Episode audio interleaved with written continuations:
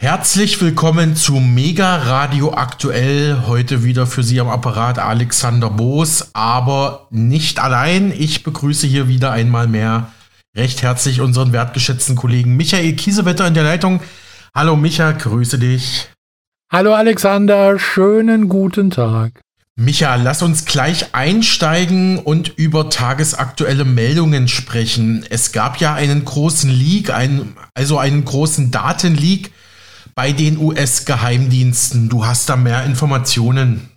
Ja, seit Wochen kursieren ja in den sozialen Netzwerken offensichtlich geheime Dokumente von US-Regierungs- und Militärstellen zum russischen Angriffskrieg in der Ukraine.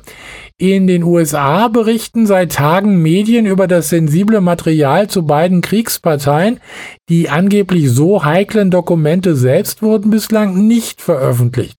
So berichtete Zeit Online am gestrigen Dienstag über den Vorfall.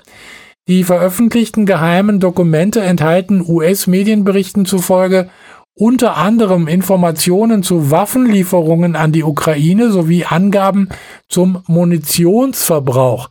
Sie zeigen auch Landkarten, auf denen der Frontverlauf eingezeichnet ist, sowie Standorte russischer und ukrainischer Truppenverbände und deren Mannschaftsstärken. Auch angebliche Zahlen zu Soldaten, die bei den Kämpfen ums Leben gekommen sind, auf Seiten der Ukraine, aber auch von Russland sind darin zu finden. Einige der als geheim gekennzeichneten Schriftstücke stammten vom Februar und März 23, wie unter anderem das Nachrichtenportal Politico berichtete. Details zu Anzahl und Art geplanter Waffenlieferungen sowie die voraussichtlichen Lieferdaten seien auch enthalten. Interessant sind die Unterlagen auch, weil sie zeigen können, so Zeit Online, wie das ukrainische Militär auf eine russische Frühlingsoffensive vorbereitet und bewaffnet werden sollte. Die Dokumente geben laut New York Times auch einen Einblick in die russischen Planungen und zeigen, dass die USA über umfassende Kenntnisse zur russischen Strategie verfügten. Analysen und Informationen zu anderen Ländern sind ebenfalls in den Dokumenten enthalten. Recherchen der Washington Post zufolge lässt sich aus den Dokumenten teilweise erkennen, mit welchen Methoden die US-Geheimdienste angeblich ihre Informationen gesammelt hätten und wer die Quellen sein könnten. Und laut der New York Times bieten die Unterlagen auch einen Einblick ins Innenleben der ukrainischen Luftverteidigung. So soll aus den Dokumenten hervorgehen, dass die ukrainische Armee dringend weitere Munition für die Luftabwehr benötigt. Weiß man denn schon, wer für diesen Leak verantwortlich ist, also wo die undichte Stelle da im US-Militär- und Geheimdienstwesen sein könnte? Das ist bisher noch nicht klar. Möglicherweise handelt es sich um Dokumente von verschiedenen US-Geheimdiensten und sogar vom Oberkommando der US-Streitkräfte, berichtete das Wall Street Journal. Es scheine sich um Briefing-Unterlagen zu handeln, hieß es. Wahrscheinlich ist, dass es ein US-Amerikaner und kein Verbündeter der USA geleakt haben könnte. Der Maulwurf wird jetzt fieberhaft gesucht. Die Ermittlungen richten sich zuallererst nach innen. Das meldete CNN unter Berufung auf Regierungskreise. Hunderte, vielleicht tausende Mitarbeiter und Außenstehende mit der entsprechenden Sicherheitsstufe hätten Zugang gehabt. Das sagte ein Mitarbeiter des Verteidigungsministeriums der Washington Post. Solche Verstöße gehörten zu den schwersten Verbrechen, die es in Bezug auf die nationale Sicherheit der USA gebe, sagte eine ehemalige Anwältin der US-Luftwaffe der Zeitung. Im Internet sind Fotografien von Ausdrucken der geheimen Dokumente zu sehen. Viele davon waren nicht eingescannt, sondern offenbar abfotografiert worden. Danke erstmal, Micha, für diese Information, für diesen Überblick sozusagen. Ich ergänze noch ein paar äh, Sachen dazu. Selbst die Echtheit bei einigen dieser vertraulichen US-Dokumente wird abgestritten. So zum Beispiel von der Regierung in Südkorea, immerhin auch ein US-Verbündeter in Asien. Also die ganze Geschichte gestaltet sich recht mysteriös. So berichtete ZDF heute über den Datenleck bei den US-Geheimdiensten, auch mit Reaktionen der US-Regierung in Washington und aus Kiew. Denn auch der Vorwurf, die USA hätten den ukrainischen Präsidenten Wladimir Zelensky abgehört, steht im Raum. Das kennen wir als Deutsche ja noch ganz gut mit dem Handy von Ex-Kanzlerin Merkel und dem Ausspähen durch die NSA, was ja damals Edward Snowden bekannt gemacht hat. Also äh, auch Zelensky soll wohl abgehört worden sein, berichtet das ZDF. Streng geheim sind diese Dokumente schon seit Tagen nicht mehr. Das große Geheimnis bleibt aber, woher sie stammen. Das muss auch Washington einräumen. Uh, Wir wissen nicht, wer dafür verantwortlich ist und ob die Verantwortlichen noch mehr Informationen haben. Wir beobachten es so gut wir können, aber die ehrliche Antwort ist, wir wissen es einfach nicht. Ob uns das beunruhigt, da können Sie sich verdammt sicher sein. Das US-Verteidigungsministerium spricht von einem sehr hohen Sicherheitsrisiko. Theoretisch, so Recherchen der Washington Post, hätten Hunderte bis Tausende Pentagon-Mitarbeiter die entsprechende Sicherheitsstufe, um Zugang zu den Akten haben zu können. Die südkoreanische Regierung erklärte einige der geleakten Dokumente für gefälscht. US-Regierungsmitarbeiter halten aber große Teile für echt. Die große Frage bleibt, wer hat ein Interesse an ihrer Veröffentlichung? Neben Informationen über Waffenlieferungen, Frontverlauf und Munitionsverbrauch ist in den Dokumenten auch zu lesen, dass die USA den ukrainischen Präsidenten Zelensky abgehört haben sollen. Kiew zieht das jetzt in Zweifel und dementiert, aufgrund der Leaks die Pläne für eine Gegenoffensive geändert zu haben, denn daran werde noch gearbeitet. Präsident Zelensky geht in seiner nächtlichen Videoansprache nicht auf die geleakten Dokumente ein, zeigt sich aber erfreut über den Austausch von mehr als 200 Kriegsgefangenen. Ihnen, so der Präsident, wurde vor dem orthodoxen Osterfest echte Freude geschenkt. Schon seit Kriegsbeginn liefern die USA und ihre Verbündeten der Ukraine wertvolle Informationen mit E-8 J-Stars Flugzeugen, mit unbemannten Global Hawk Drohnen und mit den in extremer Höhe fliegenden U-2 Maschinen. Aber all das ist offenbar nur ein kleiner Ausschnitt aus dem Arsenal von Aufklärungswerkzeugen der Alliierten. Erstmals werden in den rund 100 Dokumenten nun bisher streng geheime Details bekannt, verbreitet über Social Media. Sie bieten zwar nur einen Schnappschuss über die Lage im Krieg Anfang März mit einer Fülle von taktischen Informationen über das Geschehen an der Front, aber die Papiere, die zum Teil auch dem ZDF vorliegen, enthalten Hinweise auf neue Abhörmöglichkeiten der Kommunikation im russischen Militärapparat, bisher unbekannte Methoden der Satellitenspionage wie das sogenannte LAPIS-Programm, das wohl bestgehütete Geheimnis der US-Luftaufklärung. Mit all dem kannten die USA offenbar die Pläne Russlands für Luftangriffe auf die Infrastruktur der Ukraine schon vor ihrer Ausführung. In einem Papier konkrete Opferzahlen auf russischer und ukrainischer Seite, die Dachzeile legt nahe, dass es für den US-Militärstab gefertigt wurde. Möglicherweise für Generalstabschef Milley als Teil einer Präsentation für Verbündete Anfang März im deutschen Rammstein. Die Dokumente geben einen Eindruck, wie viel die USA täglich liefern. Das Weiße Haus will das immer runterspielen, weil der Präsident immer sagt, wir sind keine Kriegsteilnehmer, drücken keinen Abzug, schicken keine Truppen. Aber man sieht, wir tun alles unterhalb davon. Das Pentagon begrenzt für Verbündete nun massiv den Zugang zu solchen Geheiminformationen. Das Justizministerium sucht nach den Urhebern des Datenlecks. Der Schaden wächst. Über Social Media werden auch verfälschte Versionen der Dokumente für Propagandazwecke verbreitet. Noch ist unklar, ob und wie das Vertrauensverhältnis zwischen den USA und der Ukraine durch das Bekanntwerden der Militärgeheimnisse belastet wird. Soweit das ZDF mit TV-Nachrichtenbeiträgen zu den geleakten US-Geheimdienstdokumenten aus den letzten Tagen. Aber Micha, ich habe noch zwei kurze Fragen dazu. Wieso sind denn diese vertraulichen US-Geheimdienst- und Militärdokumente teilweise immer noch auf den sozialen Medien abrufbar? Ja, bei Twitter zum Beispiel ist das relativ einfach zu beantworten. Twitter hat laut Aussagen ehemaliger Mitarbeiter eine Richtlinie, die es verbietet, Dokumente oder Informationen aus Hacks zu verbreiten. Das berichtet die New York Times. Tweets mit solchen Inhalten könnten entfernt oder mit einem Label versehen werden, das einen Kontext zu den darin enthaltenen Informationen liefert.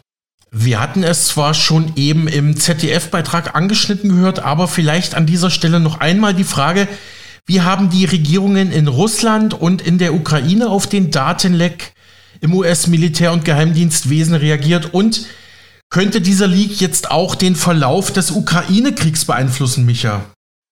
Anders als die USA gibt die Ukraine seit Tagen an, es handle sich um von Russland gefälschte Dokumente und damit gebe es möglicherweise gar keinen echten Leak. Es ist ein gewöhnliches Geheimdienstspiel, meinte der Berater des Präsidentenbüros Michailo Podoljak. Die russischen Geheimdienste hätten die Dokumente selbst erstellt mit dem Ziel, unter den Verbündeten der Ukraine Zweifel und Zwietracht zu sehen und von den nächsten Etappen im Krieg abzulenken. Russland hingegen sieht durch die Berichte in den USA einmal mehr die Verwicklung Washingtons im Konflikt in der Ukraine bestätigt. Kreml-Sprecher Dmitri Peskov sagte gegenüber CNN, dass die Beteiligung der USA und der NATO an dem Konflikt weiter zunehme. Zum zweiten Teil deiner Frage. Die Dokumente könnten der Ukraine und den USA gleich in mehrfacher Hinsicht schaden. Zwar seien sie schon einige Wochen alt, dennoch könnten sie Moskau wertvolle Informationen liefern.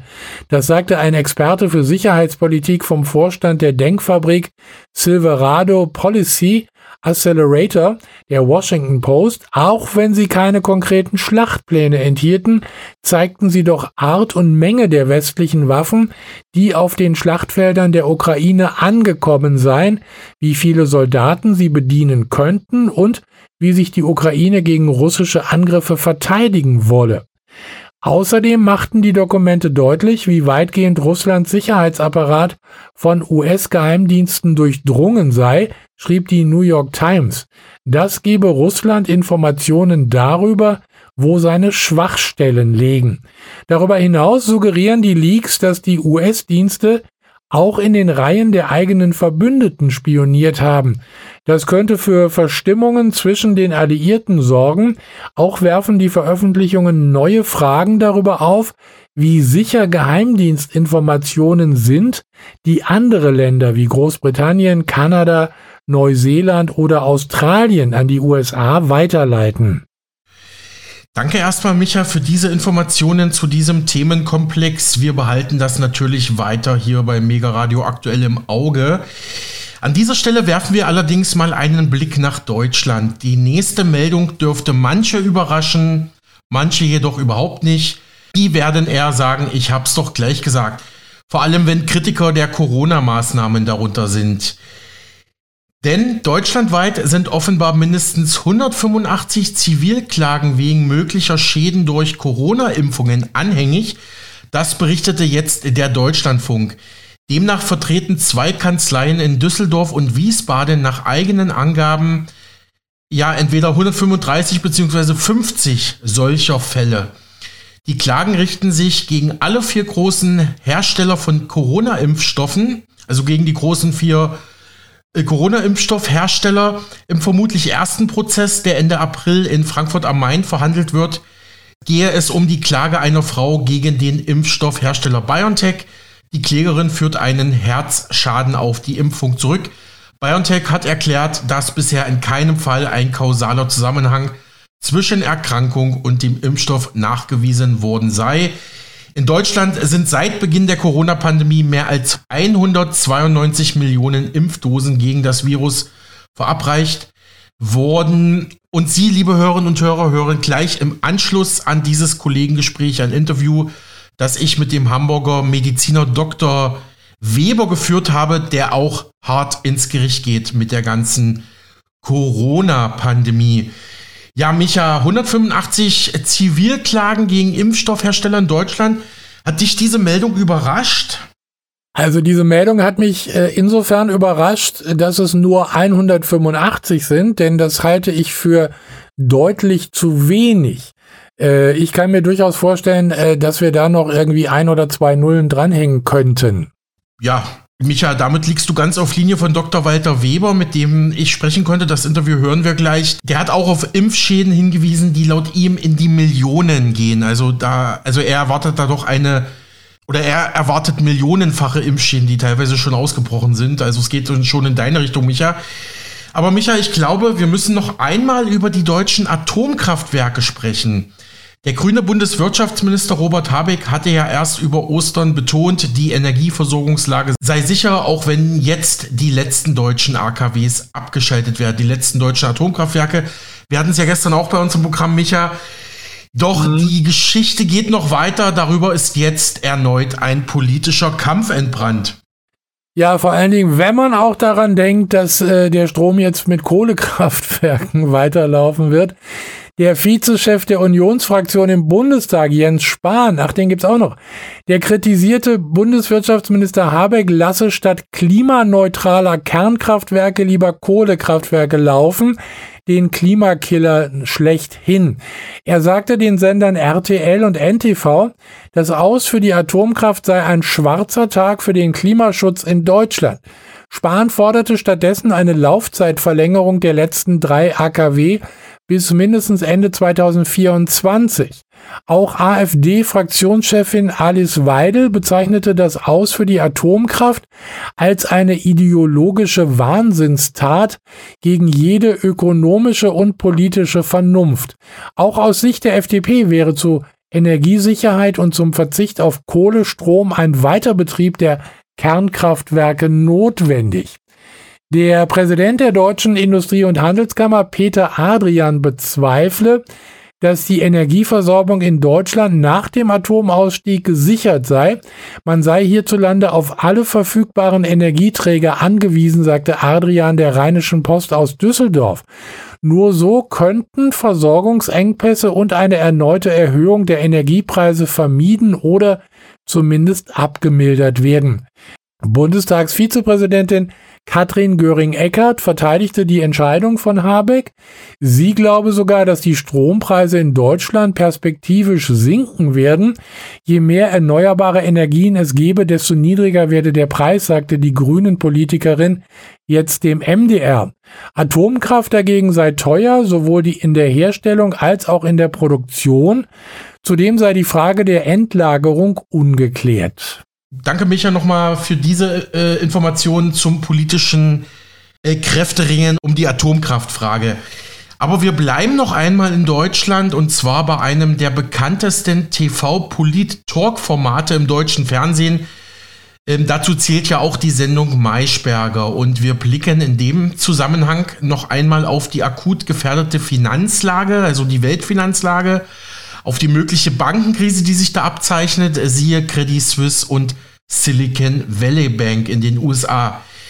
Dort, also bei Maischberger, hatte sich vor über zwei Wochen einer der renommiertesten Ökonomen des Landes, Hans-Werner Sinn, geäußert.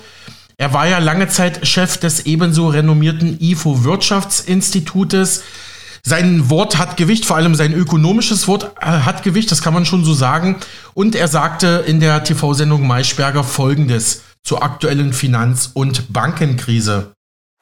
Herr Scholz hat gesagt, alles ist okay. Herr Lindner hat gesagt, alles ist okay. Und Herr Habeck hat das jetzt auch nochmal äh, unterlegt und sagt, das System kann das wegstecken. Er glaubt, dass wir eben uns heute nicht in einer systemischen Finanzkrise befinden, sondern nur einzelne Banken in der Schweiz und den USA sehen, die Probleme haben. Also das Finanzsystem kann das wegstecken. Beruhigt Sie das?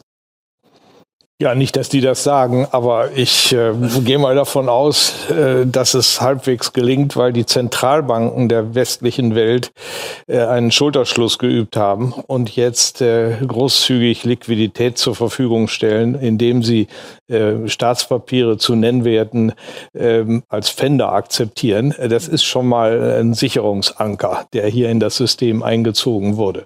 Wir erinnern uns, 2008 war damals eben die Kanzlerin Angela Merkel, der Finanzminister hieß Per Steinbrück und sie gingen dann quasi an einem bestimmten Tag dann vor die Kameras und haben gesagt, ihr, und die Einlagen sind sicher. Das heißt, Sie glauben nicht, dass das, was da jetzt gerade aus Amerika, aus der Schweiz sichtbar wird, wird uns irgendwann mal ähm, eine Gefahr für Sparer, für Aktienbesitzer Ja, Moment, ja, äh, natürlich ist es eine Gefahr.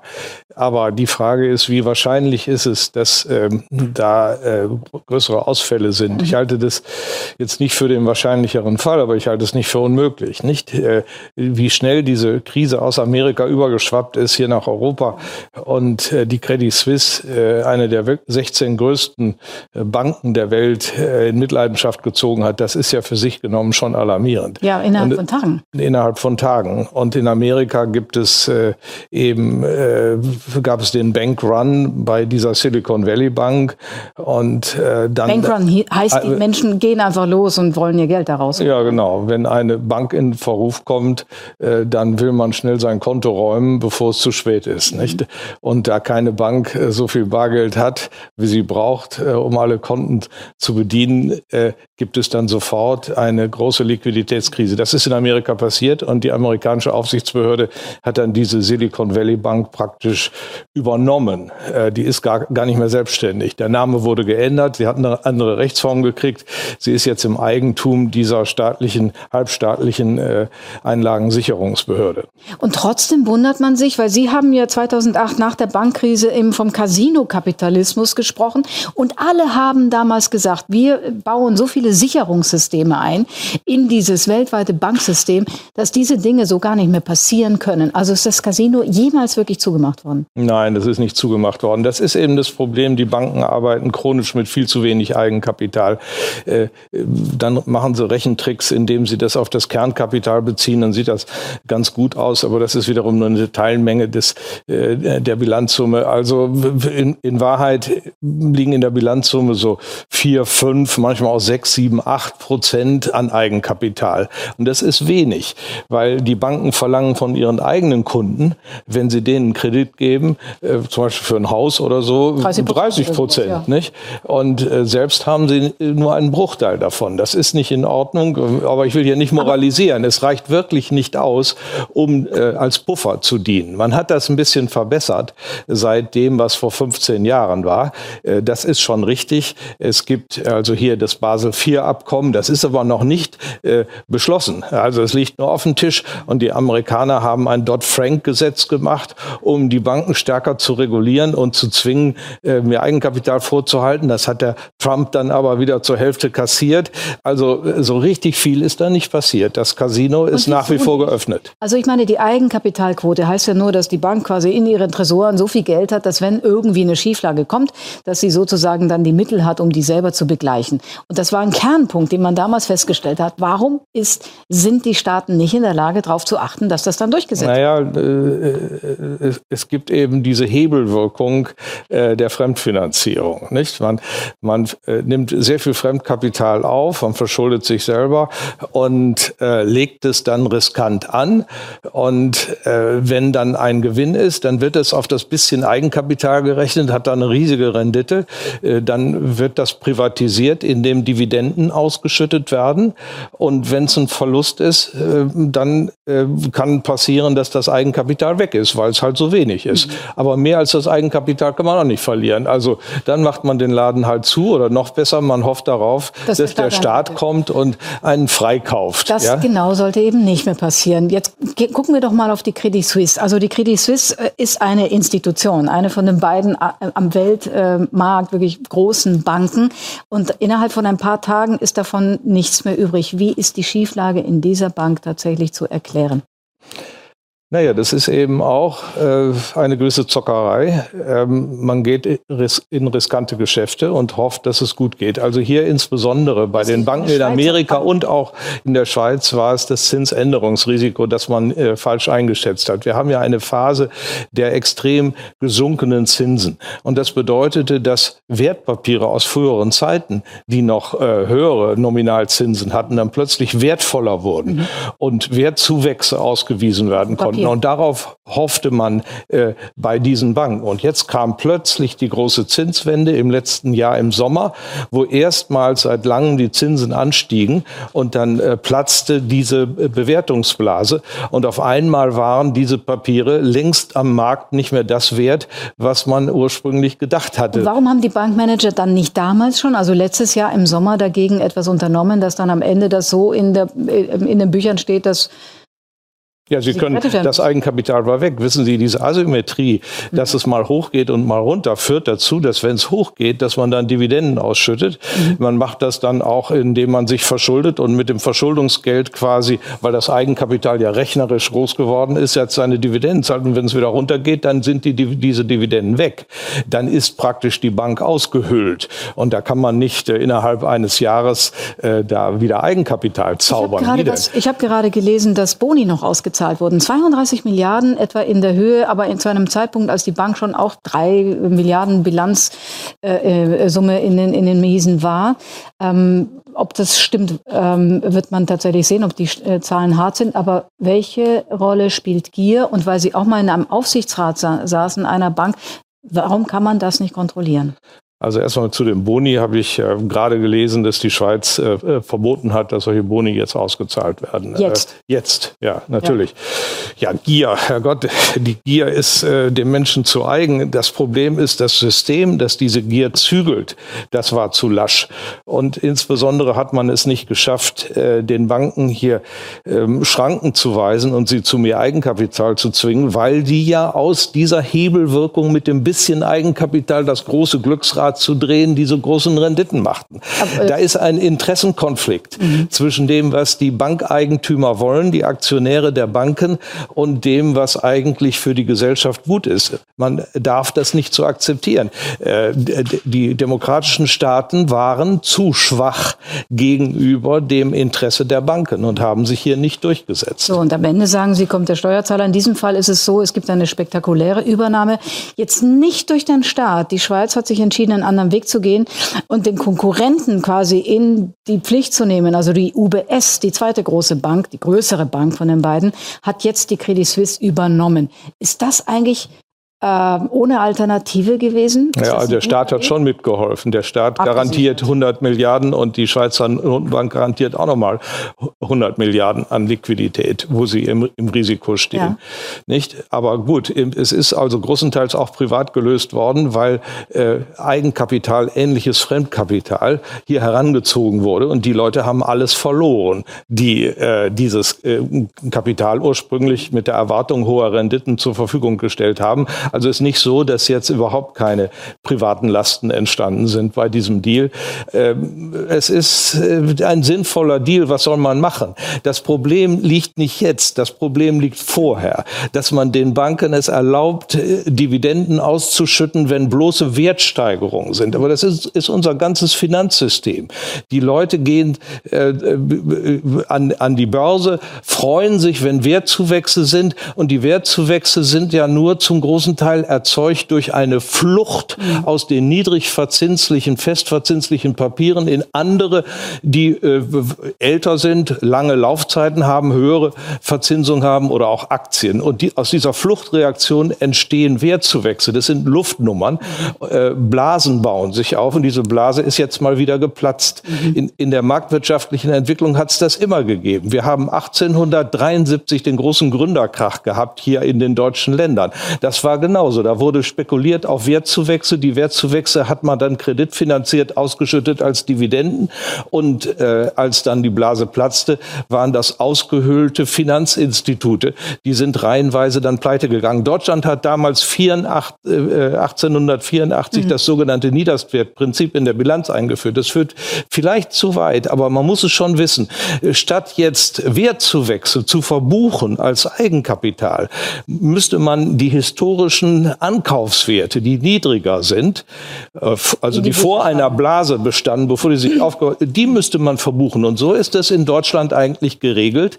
Und leider kommt dieses amerikanische äh, Buchungssystem IFRS jetzt rübergeschwappt. Und, und dann müssen also schon zunehmend auch wieder diese Marktwerte, diese künstlich aufgeblähten Marktwerte in die Bilanz geschrieben werden. Dann gaukelt man sich vor, man sei stark, man hätte viel Eigenkapital, ja. man sei überhaupt nicht umzuwerfen. Und äh, dann schüttet man aus und dann ist man geschwächt und kann die Krise nicht überstehen. So. Dieses Hin und Her, das haben wir jetzt immer wieder beobachtet. Es hat sich eigentlich noch kein, in keiner Weise verbessert. So, und jetzt ist hier eine Bank entstanden, jedenfalls erstmal zu, äh, äh, in diesem Moment mit der UBS und der Credit Suisse, die so groß ist, ähm, dass sie too big to fail ist. Also die Bilanzsumme ist so groß, dass wenn too big to bail. Too big to, to, bail to fail äh, heißt, sie wird gerettet. Die ist Richtig. so groß, also dass man sie pleite gehen kann. Die kleinen kann man vielleicht pleite gehen lassen, weil sie nicht systemrelevant sind. Aber die ist zweieinhalb Mal so groß von ihrer Bilanzsumme wie das Sozialprodukt der Schweiz. Die ist too big to bail. Das die, heißt, kann man, kann man die kann man gar nicht retten. Wer soll sie denn retten, wenn sie in Schwierigkeiten kämen? Und, so, und unterstellen wir mal, das? dass das nicht passiert. Und Sie beruhigt das? Nee, äh, überhaupt nicht. Nein, natürlich nicht. Sind wir aus dieser Krise jetzt raus, wenn Sie? Nein, wir sind nicht raus. Aber, äh, Aber die Krise wird wahrscheinlich. 2008, die wir, das ist ja dann, also wenn es die Banken angeht, ist es insofern schlimm, dass natürlich die Anleger ein Problem haben. Aber das hat sich ja wirklich äh, wie ein Flächenbrand auf die Unternehmen, auf die Wirtschaft, auf die gesamte Gesellschaft dann ausgebreitet. Diese Flächenbrandgefahr, sehen Sie die jetzt?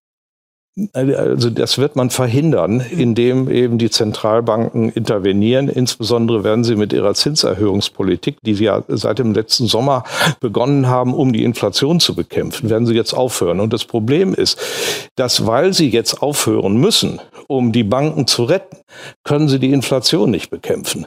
Ja, wir hoffen ja, dass die Inflation, die jetzt wirklich sehr, sehr stark war im ja. zweistelligen Bereich, dass die jetzt sich äh, reduziert.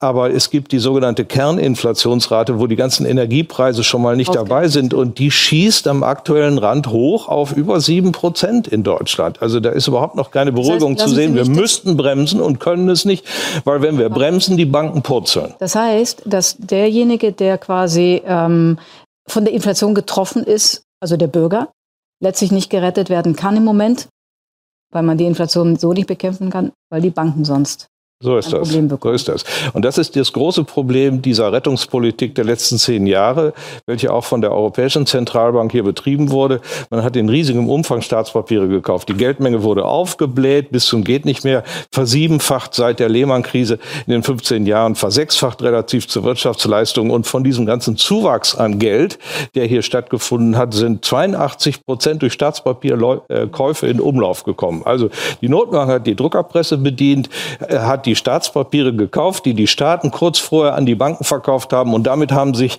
die Staaten finanziert. Und dann wurde ein Sozialprogramm und ein Rettungsprogramm in der Pandemie und vorher für die Banken und Staaten Europas nach dem anderen aus der Druckerpresse finanziert. Äh, so ist das jetzt die letzten Jahre gelaufen. Und da darf man sich nicht wundern, wenn zum Schluss dann äh, in der Corona-Pandemie, wo das Angebot knapp ist, plötzlich ein Zündfunke in dieses System kommt und es explodiert und die Preise gehen in den Himmel. Letzte kurze Frage. Wann gehen die Preise wieder runter? Runter? Naja, die Energiepreise gehen schon wieder runter, aber die äh, Preise für produzierte Güter gehen nicht runter. Also, äh, da muss schon einiges passieren. Die steigen vielleicht dann nicht mehr so schnell, wie sie okay. äh, vorher gestiegen sind. Sagte der Ökonom Hans-Werner Sinn in der ARD-Sendung Maischberger am 22. März 2023 damit möchten wir allerdings auch das Thema Finanz- und Bankenkrise abschließen. Zumindest vorerst hier bei uns im Radio, dass das Thema natürlich noch weiterlaufen wirkt, das ist äh, zweifellos so. Aber Micha, zum Abschluss möchte ich mit dir noch einmal kurz nach China und Taiwan schauen. Ich hatte ja gestern versprochen, dass wir das heute noch kurz vertiefen werden. Wir hatten ja gestern hier bei uns im Programm gelernt, dass Terry Gu, der Gründer vom weltgrößten Apple- und iPhone-Zulieferer Foxconn, einem ja umstrittenen Unternehmen in Taiwan, die es auch mit Arbeitnehmerrecht nicht ganz so genau nehmen, wie wir schon öfters hier bei uns im Programm hatten, seine Präsidentschaftskandidatur angekündigt hat. Also Terry Gu, Chef von, von Foxconn, möchte neuer Präsident von Taiwan werden. Er will sich nun von Taiwans größter Oppositionspartei, der Nationalen Volkspartei, also der Kuomintang, aufstellen lassen und fährt einen klaren Pro-Peking-Kurs in seiner Politik. Also hätte auch nichts gegen eine Wiedervereinigung mit dem chinesischen Festland, also Taiwan und China, dass sie dann wieder zusammenkommen. Wir haben ja schon öfters hingewiesen hier bei uns im Sender, dass äh, die Volksrepublik China Taiwan nicht als unabhängigen Staat anerkennt. Ja, und diese größte Oppositionspartei in Taiwan, die Kuomintang, die kann nicht nur auf eine lange Geschichte verweisen, sondern sie war auch erst letzte Woche hier bei Mega Radio aktuell in einem Interview Thema. Die Partei begründete 1912 die erste chinesische Republik, errang 1927 die Herrschaft über das chinesische Festland, musste sich aber nach dem verlorenen Bürgerkrieg 1949 gegen Mao und die Kommunistische Partei nach Taiwan zurückziehen, wo sie die Republik China dann formell fortführte und auch bis 1990 muss man sagen weitgehend autoritär regierte. Also da haben wir nochmal diesen historischen Ursprung, warum Taiwan und China bis heute nicht besonders gut miteinander können, zumindest die Regierungen nicht. Heute ist die Kuomintang Teil des demokratischen Mehrparteiensystems auf Taiwan und gilt als eine Partei, die der Annäherung zur Volksrepublik China offen gegenübersteht. Sie setzt sich also für eine Ein-China-Politik ein, genauso wie Terry Gu, der Foxconn-Chef in Taiwan, der jetzt Präsident werden möchte. Und wie erwähnt, die Partei Kuomintang war auch Thema im letzten Interview, das ich mit Andreas Wehr vom Marx-Engels-Zentrum Berlin geführt habe, vom MEZ Berlin. Es lief erst letzte Woche hier bei uns im Programm und kann auch auf unserem Spotify-Kanal Mega Radio aktuell das neue Inforadio nachgehört werden. Dort zu finden unter dem Titel China kapitalistisch oder auf dem Weg zum Sozialismus. Fragezeichen Andreas Wehr vom MIZ Berlin im Mega Radio Interview. Und Andreas Wehr sagte darin folgendes zu China, zu Taiwan und zur Kuomintang. Also äh, Sun Yat-sen ist da zu nennen, der wichtige Gründervater der Republik China, 1912 äh, ist die Republik China ausgerufen worden. Die ähm, chinesischen Kaiser waren unfähig zur Reform. Und dann kam eben, dass die Kuomintang, also die Partei von ähm, Sun Yat-sen, sich ab 1912 halt auch als unfähig letztendlich erwiesen hat, also das Volk äh, zu befreien und China wieder äh, als einheitlichen Nationalstaat herzustellen. Also die Kuomintang kooperierte mit den USA, mit anderen Mächten und war also in ihrer Entwicklung nicht frei. Und ähm, vor allen Dingen die Kuomintang wollte nicht die, hatte überhaupt kein Interesse an der Befreiung der Bauern, war verankert teilweise im, im Feudalismus, war im Militärapparat verankert. Es gab also große äh, Konkurrenzkämpfe zwischen einzelnen Militärs. Also China drohte auseinanderzufallen, wie das in der Geschichte Chinas lange Zeit der Fall war, in verschiedene bekämpfende Reiche, wie es früher hieß, äh, sich äh, auseinanderzusetzen. Und da waren eben, äh, in diesem Augenblick äh, hatten die chinesischen Kommunisten eben die richtigeren Antworten auf diese Fragen. Und das ist ja nicht so, dass man das, Verstehe, ja. dass man das so einfach so also im Wettbewerb also miteinander konkurrieren lässt, sondern es gab einen Bürgerkrieg, wo das eben entschieden wurde. Ja. Und die chinesischen Kommunisten konnten eben die gigantische Bauernmasse ins Feld führen und damit konnten sie die Japaner besiegen und konnten ihren Beitrag leisten, ihren entscheidenden Beitrag leisten zur Wiederherstellung der Einheit des Landes, zur Abschüttelung der Fremdherrschaft und sie konnten eben dann die Kuomintang besiegen, die eben nicht die Bauern hinter sich hatte. So ist das gekommen. Ich glaube auch der Chiang Kai-shek war ja später auch eine wichtige Figur für die, äh, für die Kuomintang, ne? Ja, er ist ja auch relativ bekannt, auch in Deutschland und in Europa, glaube ich. Ja. ja, er war ja führend in der Kuomintang. Er war ja der große Führer. Dann äh, nach dem Tod von Sun Yat-sen, er ist ja in den 20er Jahren gestorben, äh, ist der Aufstieg von Chiang Kai-shek. Es gab auch Phasen, wo die Kommunisten Mao Zedong mit Chiang Kai-shek zusammengearbeitet haben, Xu Enlai mit ihm zusammengearbeitet haben. Und ähm, aber es, zum, zum Schluss, in den letzten Jahren war es ein erbitterter Kampf äh, um die Macht in China und die Kuomintang haben sie verloren und sie haben sich ja dann zurückgezogen äh, nach, äh, nach, auf Taiwan, sind sie heute noch und ja, die, die Sache ist auf diese Weise entschieden worden, konnte allerdings äh, die Volksrepublik China Taiwan bis heute nicht ins, also nicht zurückführen in das große China und aber es hat immerhin erreicht, dass äh, die Welt anerkannt hat, dass es nur ein China gibt und China hat den entscheidenden Sitz im Sicherheitsrat und ist letztendlich fast von allen Staaten der Welt anerkannt und Taiwan wird, glaube inzwischen nur noch von zwölf Staaten anerkannt und das wird auch immer weniger. Diese China-Politik, die die USA seit 10, 15 Jahren betreiben, also China darf nicht, also uns überholen.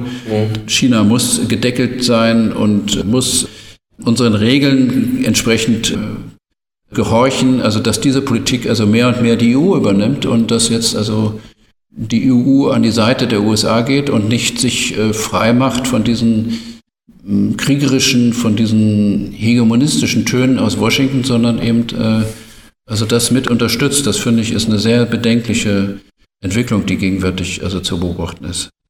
Mhm.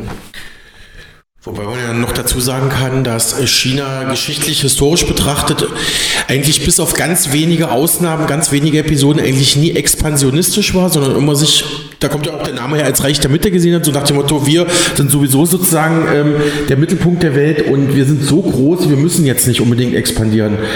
Aber ähm, wir alle kennen natürlich, gerade auch unsere Hörerinnen und Hörer, wir kennen natürlich auch die US-Außenpolitik und deren Hintergründe, aber wir hatten ja vorhin schon, Herr Wehr, über Taiwan gesprochen, über das ähm, historische Taiwan. Wie sehen Sie denn die Lage rund um Taiwan heute? Ich glaube auch recht bedenklich, wenn ich Ihre letzte Antwort richtig verstanden habe. Naja, was China angeht, also ich, äh, ich äh, ja, man weiß es nicht, aber aus dem, was ich, äh, was man mitbekommt, man informiert sich, ähm, sieht es gar nicht danach aus, dass China jetzt einen anderen Kurs gegenüber Taiwan einschlägt. Also das ist der traditionelle Kurs, den schon Mao eingenommen hatte. Es gab eine kurze Phase, wo es äh, zu einer militärischen äh, Konfrontation fast gekommen wäre. Ähm, das äh, betraf damals die direkt im Festland vorgelagert, nur wenige Kilometer vor dem Festland Chinas liegende Inseln Quemoy und Matsu. Die gehören zu Taiwan und damals Ende der 50er Jahre gab es eine militärische Konfrontation. China begann damals äh, diese Inseln zu beschießen mit Artillerie. Man erwartete also einen Sturm äh, Taiwans, also, durch, also eine Invasion durch, Volksrepublik, durch die Volksrepublik China. Die ist aber ausgeblieben und das war übrigens also nur am Rande auch einer der großen Punkte, wo sich China mit der Sowjetunion eben auseinanderlebte. Weil China sagte, also wenn unser Kampf um diese beiden kleinen Inseln nicht mal von der Sowjetunion unterstützt wird und die wollten damals nicht in ein militärisches Abenteuer einbezogen werden, mhm. äh, dann stehen sie nicht an der Seite Chinas bei der, bei der Wiedererlangung der gesamten nationalen Souveränität. Also das war damals die Auseinandersetzung. Naja, aber was heute China angeht, äh, gibt es äh, keine Andeutung, dass also China jetzt eine Invasion plant. Die wäre übrigens auch sehr schwer durchzusetzen bzw. durchzuführen. Ähm, das sind immerhin doch 180 Kilometer, also die Straße von Taiwan. Mhm. Ähm, die muss man erstmal überwinden und mit amphibischen Fahrzeugen eine große Armee dorthin zu bringen, würde bedeuten, dass man den Amerikanern also auf diesem Weg über die äh, Straße von Taiwan ausgesetzt wäre, den U-Booten, den Flugzeugträgern und so weiter. Also das ist auch militärisch nicht so einfach. Man kann wohl Taiwan beschießen, aber ähm, erobern ist noch eine ganz andere Sache und so dass ich glaube, dass die Position, die immer in China eingenommen wurde in den letzten 30, 40 Jahren, Geduld zu haben mit der Vereinigung mit Taiwan, dass die immer noch gilt und dass man über andere Wege versucht, also dieses Land stärker an die Volksrepublik heranzuziehen. Also wenn beispielsweise China also eine solche Invasion jetzt unmittelbar planen würde, dann hätten sie jetzt nicht den äh, Vorsitzenden der Kuomintang-Partei, die dort auf Taiwan im, immer noch existiert und die in der Opposition sind, zu einem mehrwöchigen Besuch des Landes eingeladen. Und in China sind, äh, arbeiten Zehntausende an Geschäftsleuten. Es gibt also ganz enge Verbindungen. Es, äh, viele Studenten studieren auf dem Festland, also Taiwanesen. Mhm. China ist abhängig von der taiwanesischen Halbleiterindustrie. Ja. Also es wäre Wahnsinn, wenn sie jetzt also den Krieg eröffnen würden und wenn sie eine ähnliche Situation herbeiführen würden, wie es jetzt zwischen Ukraine und Russland existiert. Also das, äh, das kann ich mir nicht vorstellen. Und ich denke auch, äh, man hat auch die jüngsten Äußerungen von Xi Jinping jetzt so interpretiert, auch auf dem Parteitag, auf dem 20. und jetzt auf dem Volkskongress, dass er für chinesische Führer der letzten 30, 40, 50 Jahre also sehr moderate Töne angeschlagen hat, was Taiwan angeht. Sodass man also da auch Entwarnung geben kann. Mhm. Oder jedenfalls, ich habe den Eindruck, also äh, China ist klug genug, um äh, keinen militärischen Konflikt zu suchen. Soweit Andreas Wehr vom MEZ Berlin im Interview mit historischen und aktuellen Einschätzungen zu China, Taiwan und der Kuomintang der heutigen größten Oppositionspartei im taiwanesischen Politiksystem, wo sich Foxconn-Gründer Terry Gu ja möglicherweise bald als Präsidentschaftskandidat für Taiwan aufstellen lassen möchte. Ja, Micha, ähm, hast du Sorge, dass diese ganze Taiwan-China-Kiste jetzt noch mal quasi hochgeht, dass wir neben dem Ukraine-Krieg vielleicht noch mal einen zweiten Krieg solcher Art bald erleben werden? Also meiner Meinung nach äh, könnte das durchaus passieren, denn äh, ich kann mir gut vorstellen, dass die Chinesen da nicht lange fackeln. Äh, wenn da ein bisschen was vor ihrer Haustür sozusagen wieder passiert, wenn da wieder Übungen abgehalten werden, dann mischen die sich einfach ein. Also da gehe ich jetzt mal von aus. Genau, guter Hinweis, Micha. Wir beide hatten es ja gestern erst hier bei uns im Sender, diese ja. große dreitägige chinesische Militärübung direkt auch vor und über Taiwan oder zumindest ganz, ganz, ganz in der Nähe. Das wurde natürlich auch arg äh, und scharf beobachtet und beäugt von Japan, Südkorea, auch den USA. Also die Gemengelage sieht mir da nicht ganz so ähm, befriedet aus. Das, könnt, das könnte durchaus sein, dass das nochmal, wie gesagt, ähm, ja, zu einem neuen Pulverfass wird, obwohl ich habe mich auch schon mit vielen Experten unterhalten und lese auch viel und höre auch viel. Es gibt aber auch einige, die sagen, also das ist eher unwahrscheinlich. Also China hat kaum ein Interesse dran. Das hat ja auch gerade Andreas Wehr in dem, in dem äh, Interviewauszug äh, so gegenüber unserem Sender so gesagt, dass er das für relativ unwahrscheinlich hält, dass Peking tatsächlich versucht, diese doch relativ schwer einnehmbare Insel Taiwan zu ja, ähm, zu überfallen, beziehungsweise ans Land anzuschließen. Man hat auch andere Probleme gerade in Peking zu lösen und wenn wir jetzt nochmal an, ähm, an einen möglichen Konfliktpartner USA denken, die ja Taiwan sehr groß und auch mit viel Geld und Waffen unterstützen, auch die, glaube ich, haben jetzt kein Interesse, neben dem Ukraine-Krieg noch so einen zweiten ähm, ja, Krieg solcher Art irgendwie mittragen zu müssen. Und ja, ähm, aber du hast es schon gesagt, die Gemengelage sieht nicht ganz so aus, dass man das jetzt komplett ausschließen könnte, aber da gibt es, wie gesagt, verschiedene Einschätzungen. Micha, ich danke dir auf jeden Fall wieder mal für deine Zeit, Recherchen und deinen Einsatz und dieses schöne und hoffentlich für unsere Hörerinnen und Hörer informative Kollegengespräch. Alexander, ich danke dir auch und äh, wir hören uns ganz sicher bald wieder. Dankeschön, einen schönen Tag noch. Ja, Micha, da wette ich mit dir, dass wir uns wieder hören. Ich wünsche dir auch noch einen schönen Tag. Mach's gut, bis bald. Bis bald. Nächstes Thema. Nachdem wir vor wenigen Wochen den Publizisten Ulrich Mies zu seinem neuen Buch bzw. Sammelband Auswandern oder Standhalten, politisches Exil oder Widerstand interviewen konnten, hat Mega Radio aktuell daraufhin auch einige Mitautoren aus dem neuen Buch zu einem Gespräch angefragt. Hauptthema des Buches ist ja die Fragestellung, wenn mir die Politik und die gesellschaftlichen Zustände, beispielsweise die Corona-Maßnahmen im eigenen Land zu viel und untragbar werden, lohnt es sich dann auszuwandern und ein neues Leben in einem anderen Land zu beginnen? Dazu hören wir nun den Mediziner Dr. Walter Weber aus Hamburg. Er hat seinen Beitrag im Buch Auswandern oder Standhalten überschrieben mit Deutschland, ich bleibe, das ist unser, das ist unser Land. Dr. Weber ist also nicht ausgewandert und hält die Stellung in der Heimat. Dr. Weber ist seit 1976 Facharzt für innere Medizin und hat Erfahrungen in der Onkologie, also in der Bekämpfung von Krebs, sammeln können. Er hat vier Bücher zu den Themen Krebs und, Krebs und Psychosomatik veröffentlicht. Im November 2020 wurde der Film Hoffnung bei Krebs fertiggestellt. Im Gespräch mit mir, mit Alexander Boos für Mega Radio aktuell, rechnet Dr. Weber jetzt hart mit der Corona-Pandemie und den staatlichen Maßnahmen ab. Und alles medizinisch fachlich begründet. Er beruft sich im Interview auf Daten von der Weltgesundheitsorganisation WHO selbst, die laut ihm wissenschaftlich beweisen, dass wir keine echte Pandemie hatten und auch, dass die ergriffenen staatlichen Maßnahmen, darunter die Mund-Nasen-Schutzmasken, überhaupt keine echte Wirkung haben.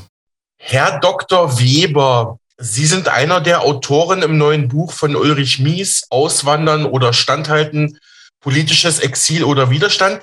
Aber Sie sind ja nicht ausgewandert, sondern zu Hause in Deutschland geblieben. Warum das? Ja, also äh, ich bin hier zu Hause geblieben, weil das hier natürlich meine Heimat ist. Hier bin ich aufgewachsen. Hier habe ich mein Umfeld, meine sozialen Kontakte. Hier fühle ich mich wohl. Und ich denke, wenn ich irgendetwas bewirken möchte, kann ich hier das am besten. Hier habe ich die größte Kraft. Wenn ich im Ausland bin, kann ich die Sprache nicht oder ich lerne sie, äh, aber es ist nie etwas, als wenn ich mich in Deutsch unterhalte. Und die Leute, ich bin immer ein Zugereister, in Bayern sagt man Zugreister.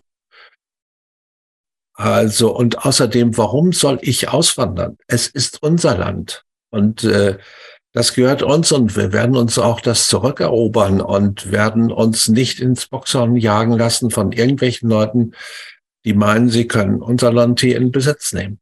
Deshalb wandere ich nicht aus. Nein, ich, ich bleibe, weil das unser Land ist. Hans Harz, ein Sänger, der leider zu früh verstorben ist, hat mal so ein schönes Lied geschrieben. Das ist unser Land, kann man sich anhören. Das war vor 2000. Damals meinte er die Immobilienhaie, die sich hier die Sachen kaufen. Und er hat geschrieben, das ist eben unser Land. Und genauso äh, ist das sozusagen mein Mantra. Das ist unser Land. Und wir werden uns das zurückerobern. Kann ein bisschen dauern, aber das werden wir. Mhm. Kurze Nachfrage. Sie hatten mir im Vorgespräch gesagt, ähm, sie sind auch in Deutschland geblieben, um gegen die, ich sag mal, Digitalisierung der Gesellschaft zu kämpfen. Können Sie auch noch was zu sagen, wenn Sie möchten? Ja, also die Digitalisierung ist ein zweischneidiges Schwert. Äh, das ist einerseits eine große Hilfe in vielen Sachen. Andererseits ist es auch ein Mittel zur Unterdrückung, zur Kontrolle.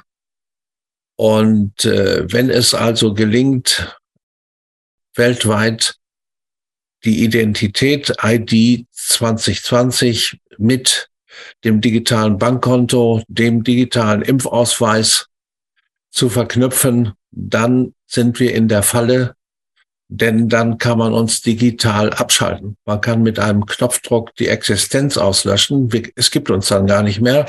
Man kann unser Bankkonto, wenn das digital verwaltet wird, von unserem Bankkonto ausschließen und das ist ein, sehe ich als ganz große Gefahr. Manche sprechen von der digitalen Versklavung. Denn das muss ja dann noch nicht mal mehr ein Mensch machen. Das kann dann eine KI über einen Algorithmus machen, wenn wir nicht willfährig sind. Äh, in China gibt es schon die sozialen Punkte, Social Scoring. Wenn das auf Gelb oder Rot steht, dann komme ich über, dann komme ich äh, in manchen Sachen gar nicht mehr rein. Ich komme nicht mehr in den Supermarkt rein, ich komme in die Bank nicht mehr rein. Und das ist ein System, ich glaube, die meisten Leute haben noch keine Ahnung, was da auf uns zukommen könnte. Und das gilt es zu verhindern. Also Digitalisierung nutzen, aber nicht gegen uns zur Wirkung kommen lassen. Mhm. Herr Dr. Weber, Sie sind ja Facharzt für innere Medizin und auch Onkologe, wenn ich das richtig verstanden habe. Vielleicht ein, zwei Sätze zu Ihren Stationen als Mediziner, bitte.